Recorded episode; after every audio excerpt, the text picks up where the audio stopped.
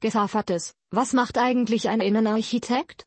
Gesaffertes klärt über das Berufsbild eines Innenarchitekten auf ob man sich in einem Raum wohlfühlt oder nicht, hängt oft davon ab, wie der Raum gestaltet wurde. Gesaffertes ist Expertin im Bereich der Innenarchitektur und erklärt, worauf es bei der Raumkonzeption ankommt.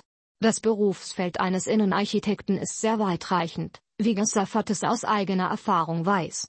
Die einen sind darauf spezialisiert, Wohnräume zu gestalten, andere konzipieren große Räume wie Messen, Gaststätten, Hotellobbys oder Museen.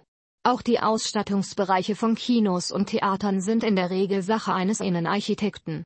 Aber was macht eine gelungene Raumgestaltung, die zum Ambiente passt und für ein Wohlbefinden der Kunden sorgt, eigentlich aus? Verzeichnis Das Licht darf nicht unterschätzt werden, die Raumausstattung an die Gegebenheiten anpassen, worauf ein Innenarchitekt achten muss. Innenarchitekten sind keine Dekorateure. Das Licht darf nicht unterschätzt werden, ein häufig unterschätzter, aber unheimlich wichtiger Faktor. Wenn es um die Gestaltung eines Raums geht, ist das Thema Licht. Gesaffertes weiß aus Erfahrung, dass das falsche Licht das Raumklima negativ beeinflussen kann. So stört ein warmes, dämmeriges Licht in einem Großraumbüro zum Beispiel die Konzentration. In einem Wohnraum hat dagegen kaltes, steriles Licht wenig zu suchen, da die ganze Atmosphäre dadurch zerstört wird. In Museen ist es dagegen wichtig, die richtigen Stellen auszuleuchten und andere Orte im Dunkeln zu lassen, um den Besucher zu führen. Die Raumausstattung an die Gegebenheiten anpassen. Jeder Raum hat einen eigenen Grundriss, verschiedene Stärken und Schwächen, unterschiedlich natürliche Belichtung, die es zu nutzen gilt. Ein Innenarchitekt wie Gesaffates weiß genau, wie man Vorzüge von Räumlichkeiten hervorhebt und eventuelle Problemstellen kaschieren kann.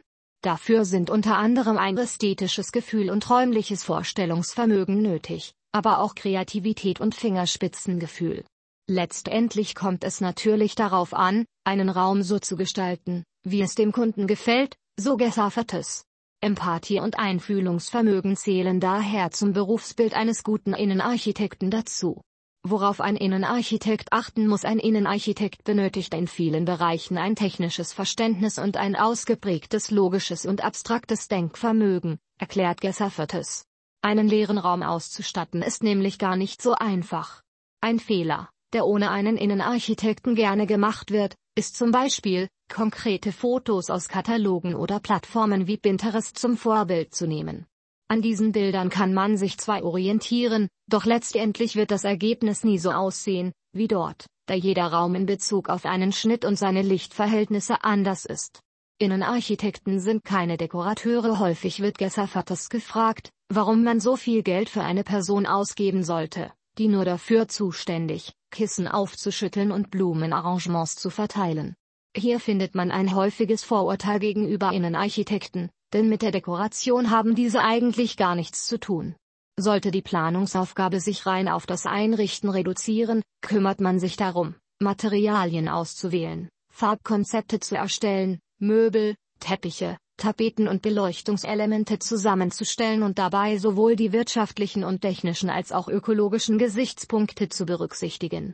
Gerade heutzutage liegt ein wichtiger Augenmerk auf dem Thema Nachhaltigkeit weshalb zum Beispiel auch der bewusste Umgang mit den verwendeten Materialien und seiner Herkunft ein immer wieder auftauchender Aspekt ist, so Gesaffertes.